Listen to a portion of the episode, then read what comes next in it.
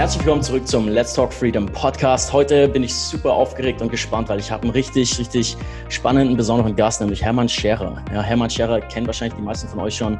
Ähm, er ist Experte für Erfolg, Motivation, Chancenintelligenz, hat in den letzten 25 Jahren 30 Unternehmen gestartet und über 50 Bücher geschrieben und auch als Speaker mit über 3000 Auftritten vor über eine Million Menschen ähm, äh, einfach nur einen großen Beitrag dazu geleistet, Menschen in Deutschland zu erreichen mit einer Botschaft, die meiner Meinung nach so wichtig ist, über die wir auch hier im Podcast die ganze Zeit reden, nämlich ähm, das Leben voll auszuleben, dich voll auszuleben, selbstbestimmt zu leben, ähm, Hindernisse zu überkommen und natürlich auch Unternehmertum als Teil davon.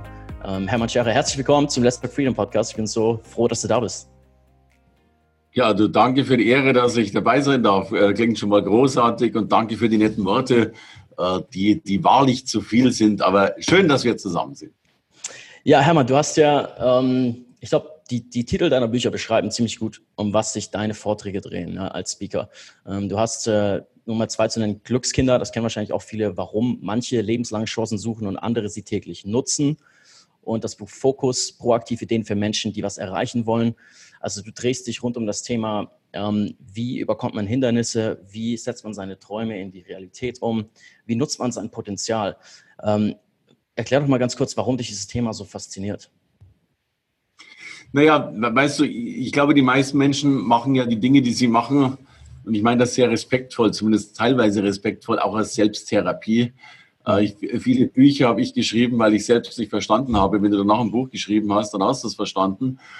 Und wir alle äh, haben ja eine limitierte Sicht auf uns selbst. Also selbst diejenigen, die ganz groß über sich denken, haben immer noch die Limits im Kopf.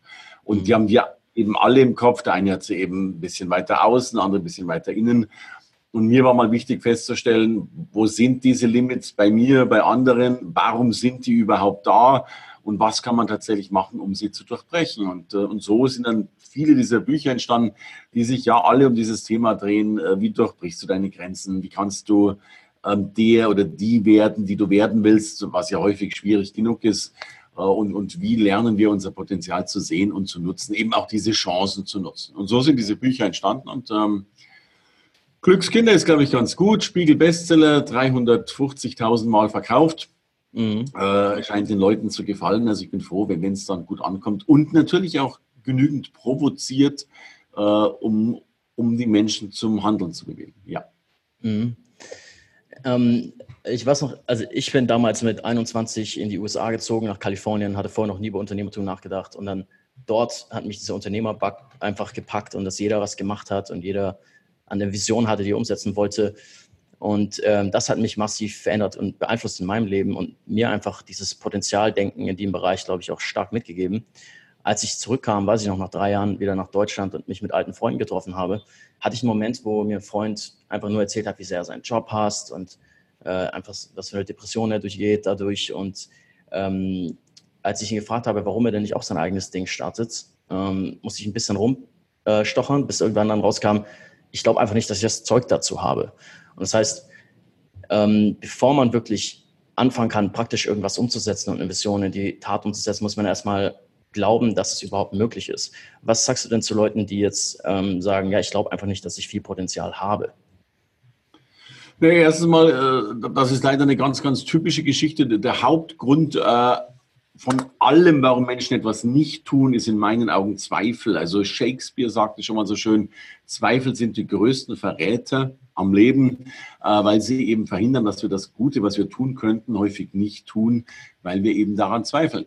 Und mhm. der erste Punkt ist für mich, ja, Menschen zweifeln enorm, was ich überhaupt nicht verstehe, äh, weil es kann ja nichts passieren. In, in Deutschland sowieso nicht. Also selbst wenn du pleite gehst, du findest immer noch eine, eine Bahnhofsmission mit Erbsensuppe. Also in Deutschland darf man ja auch pleite gehen. Also essen, mhm. trinken, schlafen kriegst du fast immer.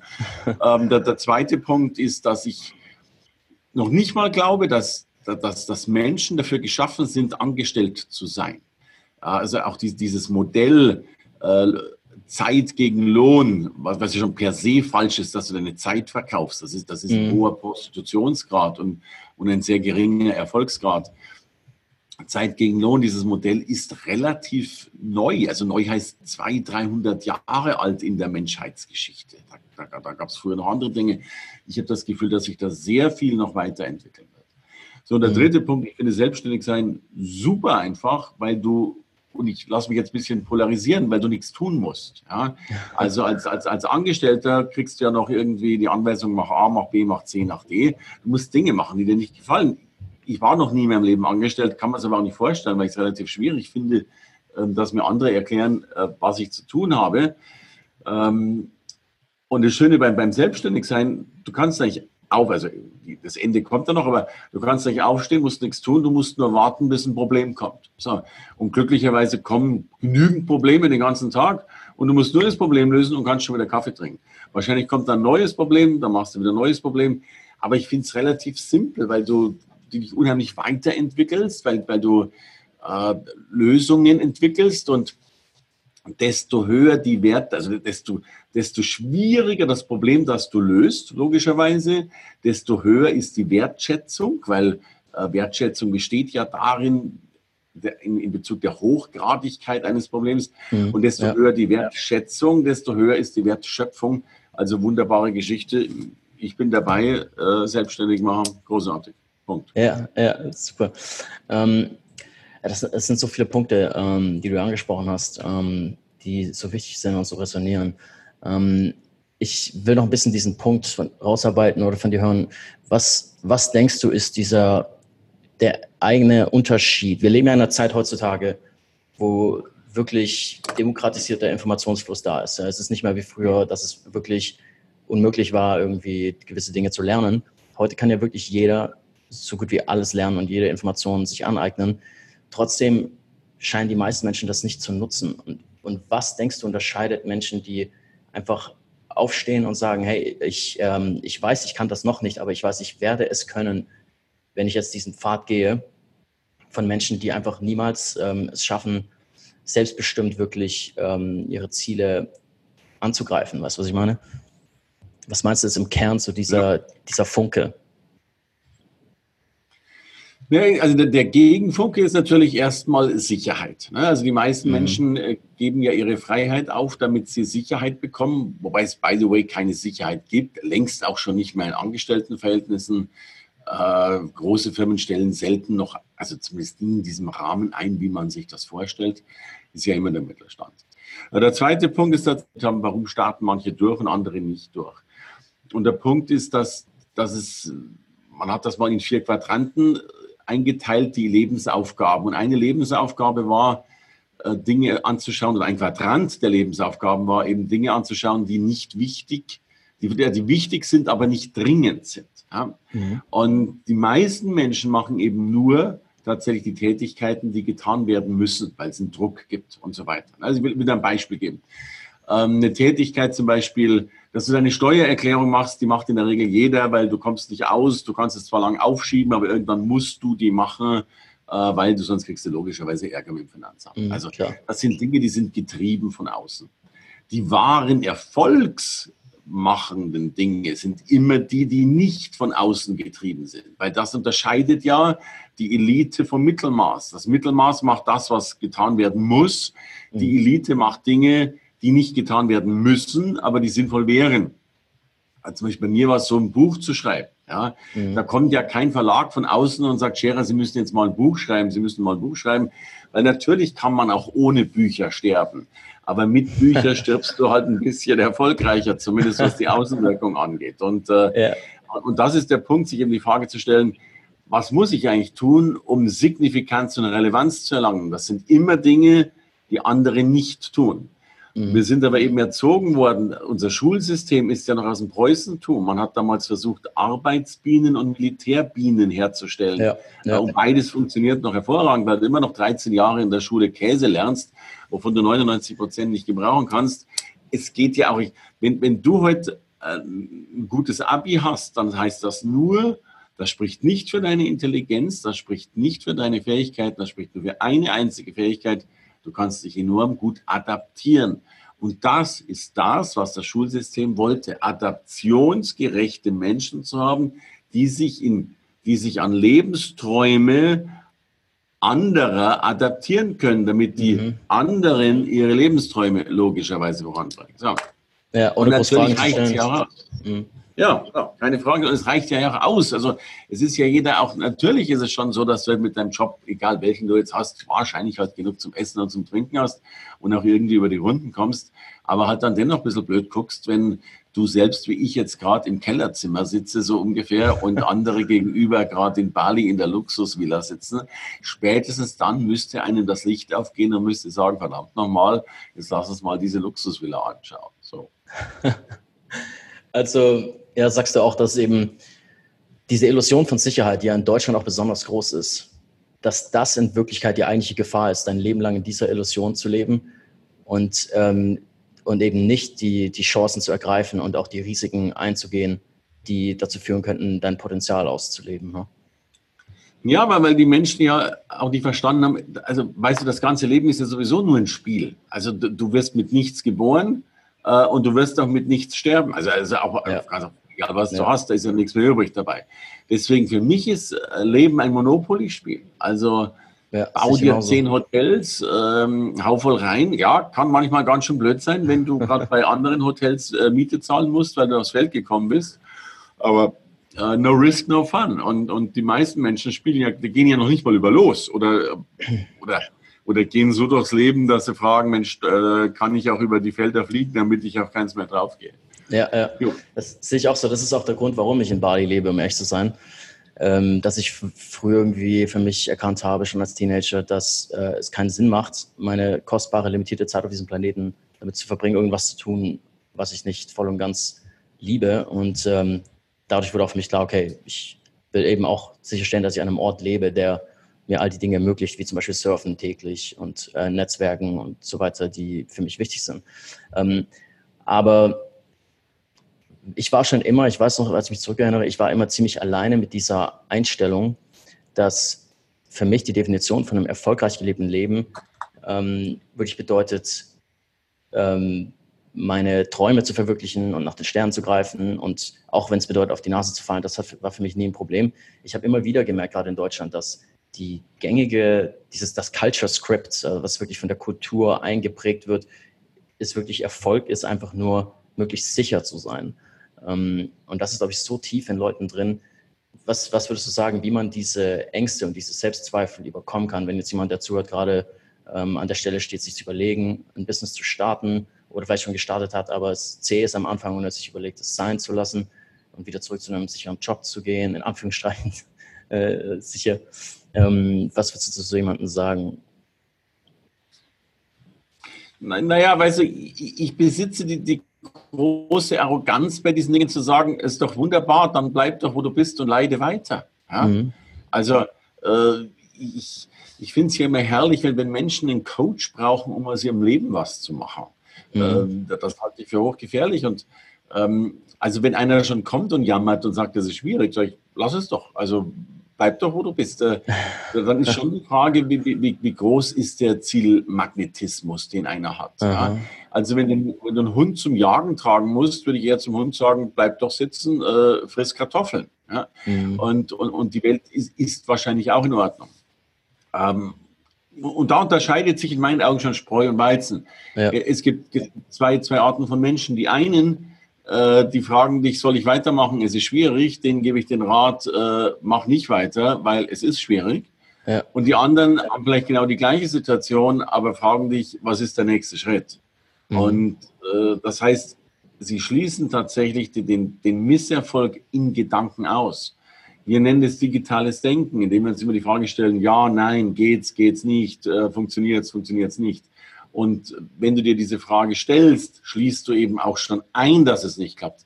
Ich habe mir mein mhm. ganzes Leben lang nie die Frage gestellt, ob ich aufhören sollte. Ich hatte nebenbei auch keinen Plan B. Das ist ja heute auch das Problem. Äh, sorry, das ist ja heute auch das Problem, dass wir viel zu viele Plan Bs haben, viel zu viele Optionen und uns deswegen auch nie wirklich entscheiden. Und es gibt ja diesen schönen Spruch, wer äh, ein, ein Leben lang sich nicht für eine Tür entscheiden kann, verbringt sein Leben auf dem Flur. Und irgendwer muss jetzt sagen, ich gehe da jetzt durch und dann machst du die Tür hinter dir zu und fertig. Ja. Es gibt doch die römische Sage, wo, wo die ein Land angreifen wollten und dann hatten die alle Angst. Und was haben die dann getan? Die sind mit dem, mit dem Schiff ans Land gefahren. Haben die Schiffe verbrannt, äh, die mussten gewinnen. Ja? Mhm. Fluchtweg ausgeschlossen. So. Ja, das ja. mir am allerliebsten. Punkt. Also, ich ja. steck die mal in die Folterkammer des Businesses. Das finde ich viel herrlicher, weißt du? Ja. Dass da mal was abgeht. Diese ganzen genau Weicheier, die schon zum Jammern anfangen, weil, äh, weil sie feststellen, man muss ja auch einen Kunden haben. Ja? Äh, das siehst du ja auch in der Einzelhandelsmentalität. Alle, alle sterben sie aus. Warum? Weil die große Marketingmechanik, die die meisten betreiben, ist die Geschäftstür aufsperren und drei Luftballone von dranhängen und dann sagen sie, ich habe alles getan. Nichts haben sie getan. Das ist die Faulheit im Leben. Das ist diese Fähigkeit, nichts zu mhm. tun. Ja. Weil sie alle in Grenzen denken, nicht, nicht anpacken und so weiter und so fort. Es gibt diesen schönen Spruch, sorry, ich bin kein Freund von Fäkalsprache, aber es gibt einen Satz, da ist Fäkalsprache so herrlich schön und darum sage ich den jetzt mit diesem Wort drin. Und der Spruch heißt, zwei Jahre Scheiße fressen, den Rest des Lebens Champagner trinken. Ja. Und die meisten ja. trinken aber nur Bier. Und die würden nie im Leben draufkommen, mal wieder Vollgas zu gehen. Ja? Und das ist immer so herrlich. Ich habe jetzt sogar einen Teilnehmer gehabt, der hat sich zum Seminar nicht angemeldet, weil mein Seminar bis 23 Uhr geht. Da wäre man ja am Abend müde. Krass. Ja, natürlich, ich bin jeden Abend müde. So. Deswegen hat Gott ja die Nacht eingerichtet, dass du pennen kannst, verdammt nochmal. ja, oh mein Gott. Ja, danke für diese klaren Worte. Ich glaube, das ähm, tut echt gut, ähm, weil anscheinend ähm, willst du es dann einfach nicht genug oder ähm, der Schmerz für Veränderung äh, ist noch nicht groß genug da. Oder, und ich glaube, das ist auch ein Problem in unserer Zeit, ähm, wir haben einfach so viele Methoden heutzutage, den Schmerz zu unterdrücken. Ja, wenn man sieht, laut Statistiken, wie viele Stunden heutzutage im Internet verbracht werden äh, und auf Netflix ja. und so weiter und vom Fernseher, das sind natürlich ideale Möglichkeiten, diese, diese Dinge, diese Herausforderungen nicht ähm, anzugehen und einfach zu unterdrücken, ja. dass die Depressionsraten steigen ne, und dann einfach eine Pille schlucken und so. Ähm, du hattest ja, vielleicht kannst du das kurz erzählen, ähm, in deinem Leben, ähm, deine Karriere als, als Speaker war ja äh, am Anfang eher ein Mittel zum Zweck. Das kam aus der Not heraus. Ne? Vielleicht kannst du da kurz drauf eingehen, für diejenigen, die das nicht kennen, diese Story. Und ähm, ah, ja. wie du mit dieser, dieser Situation in deinem Leben umgegangen bist damals auch. Ne, ich habe halt tatsächlich, die Story ist, ist äh, recht bekannt, aber ich erzähle die gerne. Ich hatte halt äh, tatsächlich 5 Millionen Schulden oder 4,8 Millionen Schulden ohne großen Gegenwert äh, von meinen Eltern übernommen.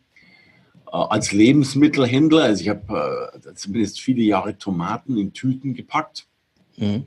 und habe dann irgendwann mal eben diese, diese vielen Schulden gehabt und es war vollkommen klar, ich werde diese Schulden nie mit den Lebensmitteln runterbringen und wenn ja, dann also doch, doch, ja, es gab sogar die Berechnung. Die Berechnung war eben äh, so, meine Bank, äh, es braucht 137 Jahre, bis ich schuldenfrei bin, was ja schon, schon eine nette Zeit ist.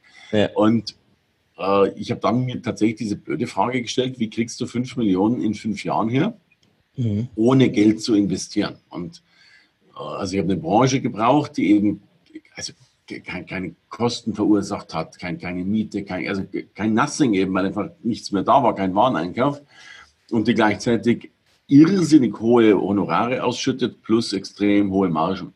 Also fünf Jahre, fünf Millionen. Und damals gab es ja die Branche noch gar nicht, die, die ist ja jetzt erst noch am Wachsen, aber da habe ich halt entschlossen, ich werde Redner, weil du als Redner äh, keine Kosten hast, sehr viel Honorar bekommst, wenn du einen Vortrag halten kannst. Und so bin ich tatsächlich Redner geworden und naja, das jetzt mittlerweile schon viele, viele Jahre und ja, hat gerade ganz gut funktioniert, würde ich jetzt mal so sagen. Also ich konnte meine Schulden damit abbauen. Äh, und hat auch da wieder, ähm, ich glaube, ich, es gibt tausend Möglichkeiten und, und die Besonderheit liegt hier wieder, also wir, wir, wir haben ja immer beigebracht bekommen, dass wir Ja sagen müssen. Mhm. Und das halte ich für, für vollkommen falsch. Äh, äh, Verlierer sagen ja und Gewinner sagen nein. Du musst Nein sagen zu tausend Dingen. Ich habe in meinem, meinem Leben mindestens 100 Angebote bekommen, was zu tun. Davon waren, da waren mindestens 20 sensationelle Angebote. Ja. Aber wenn du jedem Angebot hinterher rennst, äh, was gerade verlockend ruft, ich nenne das die Sonderangebote im Leben, dann, dann kommst du nie auf einen grünen Zweig. Und es ist eigentlich vollkommen wurscht, ob du A oder B oder C oder D machst. Du musst es einfach nur so lange durchhalten, äh, bis was rauskommt. Da gibt es einen Spruch, so jetzt fange ich schon wieder fast fäkal an, aber der passt so gut. Mein Schwager war die Tage auf dem Klassentreffen Und dann hat er festgestellt, welche Erkenntnis, dass es Menschen gab, die waren früher ganz, ganz toll, sowohl Männer als auch Frauen. Die waren früher sensationell und heute, was ich, 30 Jahre später, waren die überhaupt nicht mehr der Hit. Und andersrum, es gab auch Menschen, die waren vorher gar nicht der Hit, so dieses Mimöschen und wie die Dinge alle heißen, oder diese, diese Trauerblümchen und sind heute die absoluten Sonnenstrahlen. Und sein Fazit war, hinten kackt die Ente. Und das finde ich so herrlich, weil, weil hinten kommt das Ergebnis raus. Und wenn du das, äh, wenn das Vermögen von Warren Buffett anschaust, dann ist es auch so und am Schluss geht es dann hoch. Mhm. Und deswegen, deswegen leben wir ja auch eine Zeit, damit, damit du was zur Profession bringen kannst, zur Excellence bringen kannst, dass du dich irgendwann mal für eine Sache entscheidest und dann sagst, so, go for it, da mache ich jetzt was Schönes draus. Ja. Weil die Problematik hast du ja in allen, ich bringe mal gerne so diese Partnersuche rein, also bitte aus männlicher Sicht, ich übertreibe jetzt ein bisschen, ich wollte mal mit jeder Frau schlafen, bevor ich mich entscheide, welche ich da nehme, was natürlich bei irgendwie zwei Milliarden Frauen relativ unmöglich ist und, und ich logischerweise auch nicht getan habe und auch nicht angestrebt habe. Äh, will damit nur dazu sagen, ja, du kannst eine Zeit lang Chancen suchen, kannst eine Zeit lang halt gucken, welche Frau nimmst du, welchen Mann nimmst du, welches Business nimmst du. Aber dann, wenn du dich entschieden hast, dann musst du auch verdammt nochmal dieses eine Ding durchziehen. Denn ja. auch eine Beziehung wird dann eben auch schön, wenn sie mal zehn Jahre läuft und, und nicht jeden Monat eine neue ist. Und Business wird eben auch erst schön, wenn da Wurzeln gesät sind und nicht, wenn du mhm. alle drei Jahre überlegst, was Neues zu machen. Punkt. Ja, ja, mhm, sehe ich genauso. Ah, sehr guter Punkt. Ähm, du gehst ja regelmäßig ins Schweigekloster. Ja, die ja. Regelmäßigkeit nimmt mit, mit Größe meiner Kinder ab, aber ich, äh, wir können mal von Regelmäßigkeit, von unregelmäßiger Regelmäßigkeit sprechen. Mhm. Ähm, warum? Also was äh, war der initiale, die initiale Motivation und ist es immer noch dieselbe jetzt oder hat das sich irgendwie verändert über die Jahre? Du, die initiale Motivation war meine Frau. Ich bin verheiratet mit einer hellsichtigen, hellfühligen, hell everything Hexe und Hexe bitte im positivsten Sinne heilende Hände, operiert mit bloßen Händen und die hat gesagt, geh doch auch mal ins Kloster. Mhm. Und natürlich ist es schon so, dass du äh, diese enorme Brain Power, die du da hast, äh, sehr wohl erlebst, sowohl im, im, Hirn als auch im Herzen, äh, wenn du dir einen Zeitpunkt der Stille gönnst. Und das tun wir ja alle nicht. Ja. Wenn du eine Woche im Schweigekloster warst und du kommst in den Straßenverkehr, und du machst ein Radio an und du machst ein Radio leise und dann kommst du dir vor, als würden äh, zehn Rockbands bei dir im Auto äh, Vollgas geben. Also du, du hast einen anderen Schlüssel dazu. Und ich glaube schon, dass wir Menschen das manchmal brauchen, um dieses Hamsterrad äh, auch mal zu erkennen. Denn das Hamsterrad ja. sieht ja nur von innen aus wie eine Karriereleiter. Und du rennst halt dann dein ganzes Leben rum und bist da so am Hasteln, wie es so schön heutzutage heißt. Aber natürlich darf man sich noch die Frage stellen, wofür mache ich es eigentlich? Und äh, weißt du, wenn, wenn du Manager fragst, was, am, was ihnen am wichtigsten ist, dann sagen über 90 Prozent äh, ihre Kinder. Und wenn du dann aber fragst, womit verbringst du die Zeit, dann sagen auch meist über 90 Prozent mit Arbeit, aber eben nicht mit den Kindern. Also wir haben natürlich ein großes Missverhältnis, mhm. das wir vielleicht auch nie ganz auflösen können und, und Männer vielleicht auch gar nicht ganz auflösen wollen, weil es eine Schöpferkraft gibt und auch eine Energie dahinter aber dennoch, dass wir Verhältnismäßigkeiten haben. Und ein Kloster hilft dazu mal, äh, auch nochmal so ein bisschen klar zu werden in deiner Birne, äh, worauf es überhaupt ankommt und dass es eben logischerweise auch nicht der dritte Porsche ist, der natürlich auch schön ist und den ich jedem gönne, aber es gibt ja schon noch ein bisschen mehr als irgendwann werden auch mal tolle Autos langweilig. Ja, ja, äh, sehe ich auch so. Also ich habe auch oft Zeiten für mich genommen, nicht im Kloster, aber Zeiten für mich alleine, alleine zu reisen, mich zu distanzieren von dem ganzen Day-to-Day. man ähm, ist ja immer so beschäftigt und es gibt so viel Detailarbeit, ähm, um mal ein bisschen diese Big Picture-Vision wieder zu, ähm, zu analysieren. Und gerade wenn man viele Optionen sieht und man hat dieses Potenzialdenken, kann man oft, wie du gesagt hast, in tausend Richtungen gerissen sich fühlen. Und dann ist es, glaube ich, wichtig, mal wirklich nach innen zu gehen und sich zu fragen, was will ich wirklich machen? Welches Endziel ist es wirklich wert, die Arbeit zu investieren, um dorthin zu kommen? und was sind wirklich meine Werte, darauf kommt es im Endeffekt auch an. Ähm, du hast ja, ähm, ich habe eine Geschichte von dir gehört, äh, die ich super fand. Vielleicht kannst du das ganz kurz nur ähm, nochmal erklären oder erzählen, als du deinen ja. Meister im Schweigekloster gefragt hast. Du konntest ihm eine Frage stellen. Vielleicht sagst du noch mal ganz kurz, welche yes. Frage das war und seine Antwort, weil da hatte ich in dem Moment hatte ich Gänsehaut bekommen, als du das äh, bei einem Vortrag erzählt hattest. Ja, die Frage war tatsächlich, ähm, ich hatte eine Woche Zeit, mir die Frage auszudenken. Die Frage lautete, Meister, was bitteschön ist Leistung? Und er mhm. antwortete, wie hast du Pistole geschossen? Und die Antwort war sehr, sehr schön, fand ich. Leistung ist gleich Potenzial minus Störfaktoren. Mhm. Was so viel heißen soll, dass wir Menschen alle ein Riesenpotenzial haben. Wir alle sind großartig. Die Spirituellen würden jetzt sagen, wir tragen das Göttliche in uns. Die Frage ist bei keinem mehr, wie groß ist mein Potenzial. Die Frage ist, wie groß oder nicht wie groß, wie sehr bin ich in der Lage, meine Störfaktoren zu eliminieren. Und da sind wir wieder bei unserer Ausgangsbasis. Das ganze Leben ist ein perfekt eingerichtetes Ablenkungsmanöver. Und es stört dich immer. Ein Störfaktor heißt Netflix, ein anderer heißt Bügeln, der dritte heißt Faulheit, der vierte heißt keine Lust, der fünfte heißt whatever. Und die, und das ist der einzige Schlüssel, wenn die Menschen in der Lage sind, die Störfaktoren aus ihrem Leben zu eliminieren und damit genau das rauszubringen, was sie besonders gut können, werden A, ein erfülltes Leben haben und sowieso natürlich auch ein, ein sehr reiches Leben. Und ja. es gibt aber tausend Dinge, die wir machen, von denen wir glauben, dass sie gemacht werden müssen. Das fängt bei Autofahren an, das fängt bei, bei, bei tausend scheinbar wichtigen Dingen an, die dich aber in Wirklichkeit alle davon abhalten, das zu tun, was du wirklich tun willst oder tun kannst. Mhm.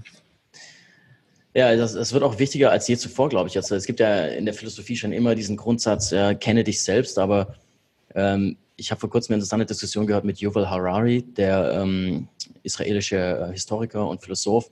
Und er ist darauf eingegangen, dass ja die Algorithmen der großen Konzerne immer mehr sophisticated werden, uns noch besser zu kennen, als wir uns selbst sogar kennen und uns durch Werbungen und so weiter, die so auf unser Subconscious zugeschnitten sind, so gut mittlerweile manipulieren können, dass wir eben denken, wir würden etwas wollen, ähm, ohne es wirklich gewollt zu haben. Deswegen ist es, glaube ich, wichtiger als jemals zuvor, auch solche Detox-Zeiten zu haben und wirklich zu wissen, was man will, ohne den Einfluss von außen. Ähm, das ist, also äh, eine Kreditkartenfirma weiß ja auch schon äh, vor dir, wann du schwanger bist äh, und Co. Also das, das äh, eine Kreditkartenfirma kann dir heute relativ genau zum Beispiel sagen, ob du e-, eher in der Scheidungssituation bist, also ob deine Ehe noch länger hält oder kürzer hält. Ähm, alles spannend. Aber, aber geh mal, sorry, ich habe einen Punkt nicht ganz verstanden. Was hast du mit Harari gemacht? Das habe ich akustisch nicht ganz verstanden. Ah, ich habe gesagt, ich habe einen Vortrag von ihm ähm, gesehen vor einer Weile, wo er eben dieses Thema angesprochen hat. Ja. Okay. Ähm, und das fand ich interessant, dass er eben genau meinte, es ist wichtiger als jemals zuvor, besonders in den kommenden Jahren. Ähm, ja. ja, die, right. wie würdest du das Thema Erfolg, ja, gerade in Unternehmerkreisen geht es immer um Erfolg und äh, ich finde immer so witzig, wenn man über Dinge spricht, ohne mal klar zu definieren, was sie überhaupt bedeuten und ähm, jeder sagt, ich will erfolgreich sein, aber merkt dann oft gar nicht, dass er dann im Kopf eigentlich die Definition von jemand anderem in dem Moment schon akzeptiert hat. Ähm, wie definierst du denn Erfolg? Na gut, Erfolg ist natürlich ein Maßanzug. Mein, meine sehr banale Definition von Erfolg ist, dass etwas erfolgt ist. Eben mhm. das, was du haben wolltest. Ne? Also du, du, stellst dir was vor und wenn du es hast, ist es äh, Erfolg. Ähm, ob das nun ein Partner, Partnerin ist, ob das eine Kleinigkeit ist, ob das ein schöner Tag mit den Kindern ist, das kann ja alles Erfolg sein. Im wirtschaftlichen Leben ist natürlich Geld eine unheimlich gute Messgröße. Äh, Umsatz zeigt dir einfach, wie sexy du bist und Gewinn dann letztlich, wie gut du damit gearbeitet hast mit der Sexiness.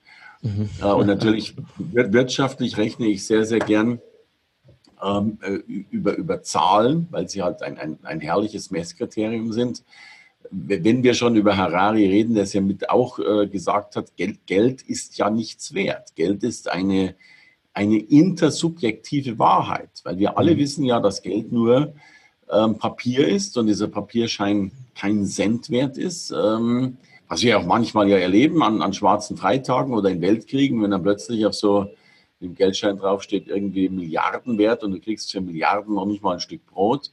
Ja. Ähm, und insofern wird aber auch klar, wenn, wenn Geld eine intersubjektive Wahrheit ist, dann ist das Einzige, was ja hinter einem Geldschein steckt, Vertrauen. Nämlich, das Vertrauen der Gesellschaft, äh, für diesen Schein etwas zu bekommen, was eben diesen korrelierenden intersubjektiven Wert eben ausmacht. Ja. Und deswegen, Vertrauen ist der einzige Rohstoff, aus dem Münzen gedruckt werden. Und deswegen ist auch klar, letzt, letztlich verdienst du dann viel Geld, äh, wenn du Vertrauen aufbauen kannst, beziehungsweise Vertrauen genießen kannst. Und äh, ja. äh, wenn, wenn ein, ein Mensch Millionen hat, dann kann man andersrum Rückschlüsse ziehen und sagen, ähm, er hat wahrscheinlich viele, viele Menschen, die ihm sehr, sehr viel vertrauen. Denn letztlich haben sie ja nur Vertrauen geschenkt und kein Geld. Äh, und, und, das ist so was Wunderbares. Und äh, da sind wir wieder bei der eigenen Glaubwürdigkeit und bei dem, was Menschen ausmacht. Äh, das war immer mein Ziel, auch meinen guten Ruf, äh, den ich zumindest, in, in, der mir in manchen Kreisen wichtig ist, nicht in allen, ähm, aber natürlich zu halten, damit Menschen wissen, sie können auf mich zählen und damit eben Vertrauen haben. Mhm. Ja. Ja, das ist sehr schön erklärt, weil ähm, im Endeffekt ist ja auch, was man im, im Online-Marketing tut, ist nichts anderes als Vertrauen aufbauen durch wiederholten Kontakt, egal auf welcher Plattform. Ähm, wie siehst du dann aber das Thema? Ja, das macht ihr gut. Ne? Und, und, Amazon ist ja, also ihr seid wunderbare Menschen, die, die, die, das tun und du tust das ja in ganz besonderer Art und Weise eben tatsächlich mit, äh, deiner Tätigkeit und, und, Amazon ja auch. Äh, ist, ist ein, ein, ein, Unternehmen, das viel Vertrauen genießt, viele ja. Kunden hat und deswegen mittlerweile äh, den reichsten Mann der Welt vorstehend hat. Ja, ja, ja ganz genau.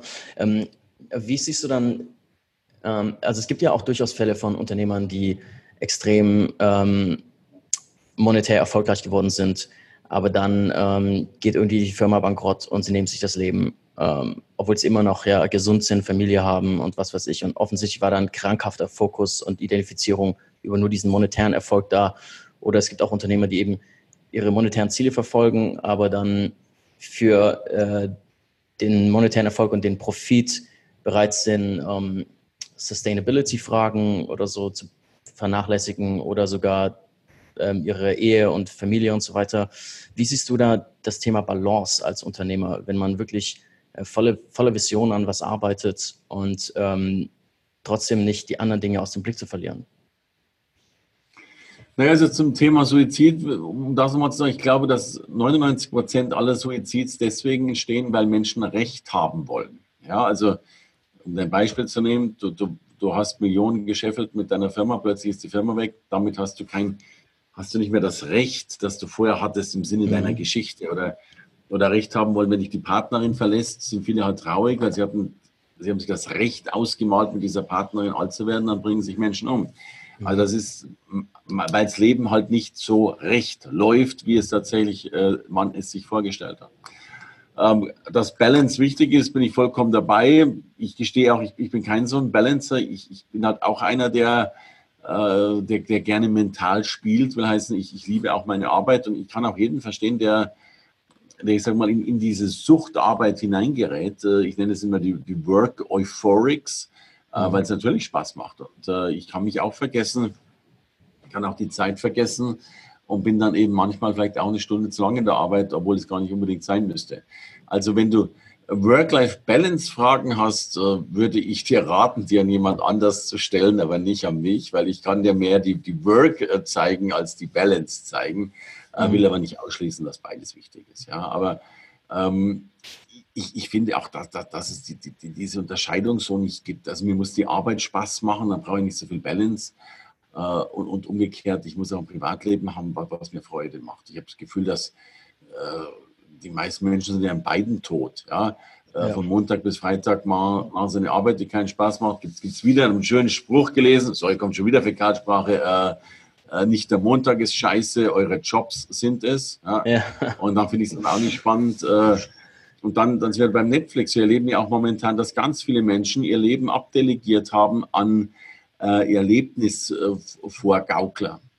Äh, mhm. Also du entweder schaust du die Erlebnisse nur noch auf der Leinwand an, wo du selbst keine hast, außer Popcorn, oder du musst die Erlebnisse kaufen, weil dein Leben langweilig ist. Also ich finde zum Beispiel, wenn du Bungee-Jumping oder sowas tust, da kann man jetzt ja auch lange drüber streiten. Ich mache es nicht und ich finde es total deppert. Ich muss nicht irgendwo darunter hüpfen, äh, damit ich einen Adrenalinkick habe, den gibt es auch noch auf natürlichere Art und Weise. Mhm. Wahrscheinlich streiten sich jetzt ein paar. Aber wir leben sowieso im Paradies. Da bin ich jetzt nicht der, der sich unbedingt an lebensgefährlichen Seilen nochmal runterhängen muss, damit er irgendwas zu erzählen hat. ähm, Guter Punkt. Ja. Punkt. Äh, es, ist, äh, es, gibt ja auch ähm, die weltweit anerkanntesten Forscher zum Thema Flow States, sitzen in San Francisco äh, mit dem Flow Dojo. Ähm, Stephen Wheeler, I think, heißt der eine, und äh, Stephen Kotler und Jamie Wheeler. Und die haben genau das, was du gerade erzählt hast, sagen, sie haben herausgefunden, dass wenn man einen Flow-State erreicht bei der Arbeit, hat man direkt den, denselben neurochemischen Cocktail wie ein Extremsportler in extremer Gefahr. Ähm, nur ist es viel sicherer. Deswegen äh, denke ich auch, es ist eine bessere Methode, seine Zeit mit Flow-States in der Arbeit zu verbringen, ähm, indem man was tut, was man liebt. Ähm, wir kommen ja schon zum Ende hier. Mich würde noch interessieren, du bildest ja Sprecher aus und hast dazu auch ein super Buch geschrieben, ne? Der Weg zum Top-Speaker. Ähm, glaubst du tatsächlich, dass jeder Sprecher werden kann? Ja, äh, und ich erkläre dir warum. Die Frage ist natürlich häufig gestellt. Und ich, ich, ich glaube es deswegen so ganz sicher, weil ich es auch geworden bin. Mhm. Äh, und, und ich gehöre nicht, also ich habe mal mit Reinhold Messner Abend gegessen und er hat gesagt, es gibt zwei äh, Arten von Bergsteigern. Die einen machen es halt mit Technik äh, und die anderen machen es mit Kraft. Aber beide kommen rauf, auch wenn der mit der Kraft vielleicht ein bisschen mehr erschöpfter ist als der andere. Und, und mir geht es schon ähnlich. Also ich bin ein hoffentlich ganz guter Redner geworden. Warum? Weil ich nicht begabt war, nicht talentiert war, aber ich habe halt ein bisschen mehr Kraft investiert. Und darum weiß mhm. ich, dass es jeder kann. Und es gibt ja diese Top 100 Liste der 100 erfolgreichsten Erfolgstrainer. Und davon durfte ich jetzt tatsächlich 38 Menschen mittlerweile mithelfen, diese Liste zu erobern. Mhm. Und, und, ich habe ja schon so die Gnade des Alters. Also ich habe, also heute stehen die da und machen ihre 10, 20, 30 Millionen. Aber ich hatte die ja auch mal vor mir sitzen, äh, ohne jetzt Namen zu nennen, auch mal den einen oder anderen, der geheult hat und gesagt hat, wie soll ich denn da alles machen und alles schaffen, das kriege ich nicht hin. Ja. Äh, und, und was ich damit sagen will, ist, da habe ich Menschen erlebt, die es nicht geschafft haben, obwohl sie grandios waren.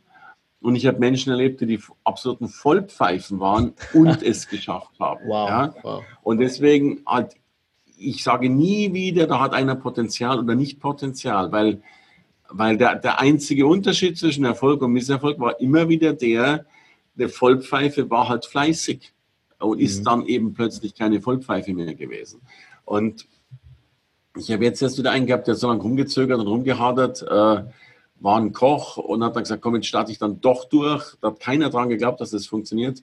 Hat die Ausbildung gemacht, hat drei Tage, die erst, drei Tage später die erste Anfrage als Redner bekommen, war in drei Zeitungsberichten, weil wir da ein bisschen mitgeholfen haben bei unserem Slam. Also Marken werden gemacht, Karrieren werden gemacht. Und du mhm. kannst dir doch heute alles kaufen. Verstehst du? Bist du ein Internetidiot, hol dir einen tollen Social Media Dienstleister. Hast eine schlechte Stimme, hol dir einen Stimmtrainer. Hast eine blöde Dramaturgie, hol dir einen Dramaturgen. Bist du selbst ein Idiot, hol dir einen Partner. Also mach was und alles geht. Ja. ja.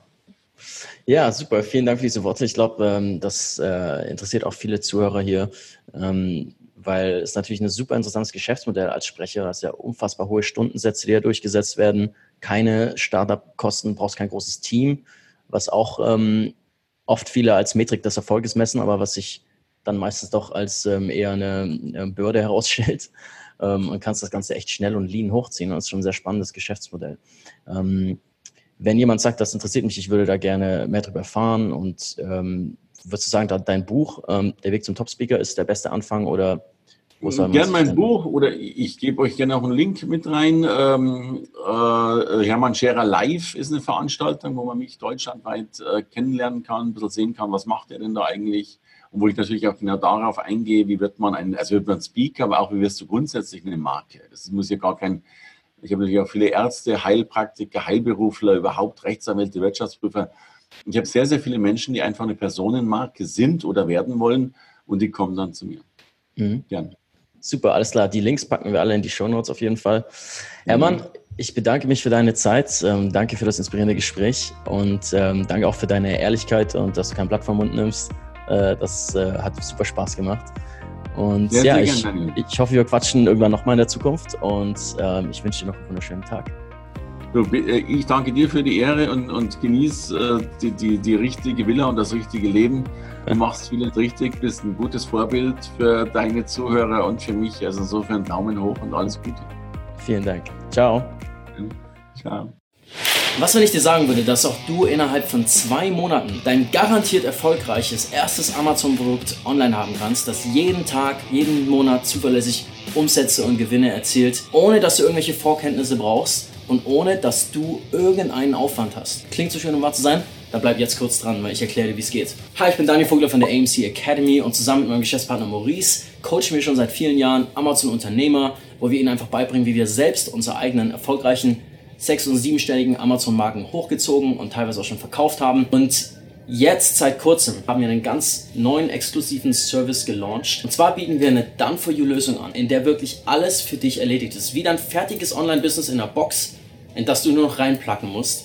Ja, und all das, was zu einem erfolgreichen Amazon-Business gehört, nämlich ein Team, das Produktrecherche, Produktidee, Qualifizierung durchführen kann. Also ist das Produkt wirklich profitabel sourcebar, ist der Markt wirklich interessant, was ist das Alleinstellungsmerkmal des Produktes, können wir uns da langfristig behaupten, bis hin zum Sourcing-Team, das genau weiß, wie man Fabriken in China findet, qualifiziert, Preise verhandelt und auf eine profitable Marge kommt, die wirklich Sinn macht, bis hin zu unserem kompletten Netzwerk an Dienstleistern von Markenanwälten über Importspezialisten, über Speditionen. Das ganze Paket, unser Team, das Vollzeit arbeitet, wollen wir wenigen selektierten Leuten anbieten. Ganz einfach aus dem Grund, dass wir im tagtäglichen Business so viele Chancen und Nischen und Möglichkeiten sehen, die wir nicht wahrnehmen können, weil wir zu beschäftigt sind mit unseren eigenen Marken, unseren eigenen Unternehmen. Und anstatt all diese Möglichkeiten einfach liegen zu lassen, kam uns der Gedanke, dass es doch bestimmt viele Leute da draußen gibt, die starten wollen, aber denen einfach nur die Zeit fehlt und das Know-how, um das Ganze umzusetzen,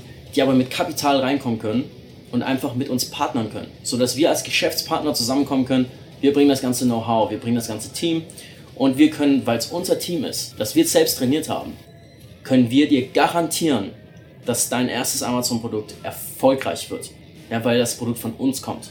Mit unserem ganzen Know-how über die Jahre, was ein erfolgreiches Amazon-Produkt ausmacht. Das heißt, du hast wirklich ein garantiert erfolgreiches Online-Business innerhalb von zwei Monaten. Und wie das Ganze grob abläuft, findest du auf unserer Website, wenn du draufklickst. Ja, du füllst einfach kurz ein Bewerbungsgespräch-Formular aus, dann telefonieren wir mal in ein paar Tagen Ganz unverbindlich, einfach um es kennenzulernen.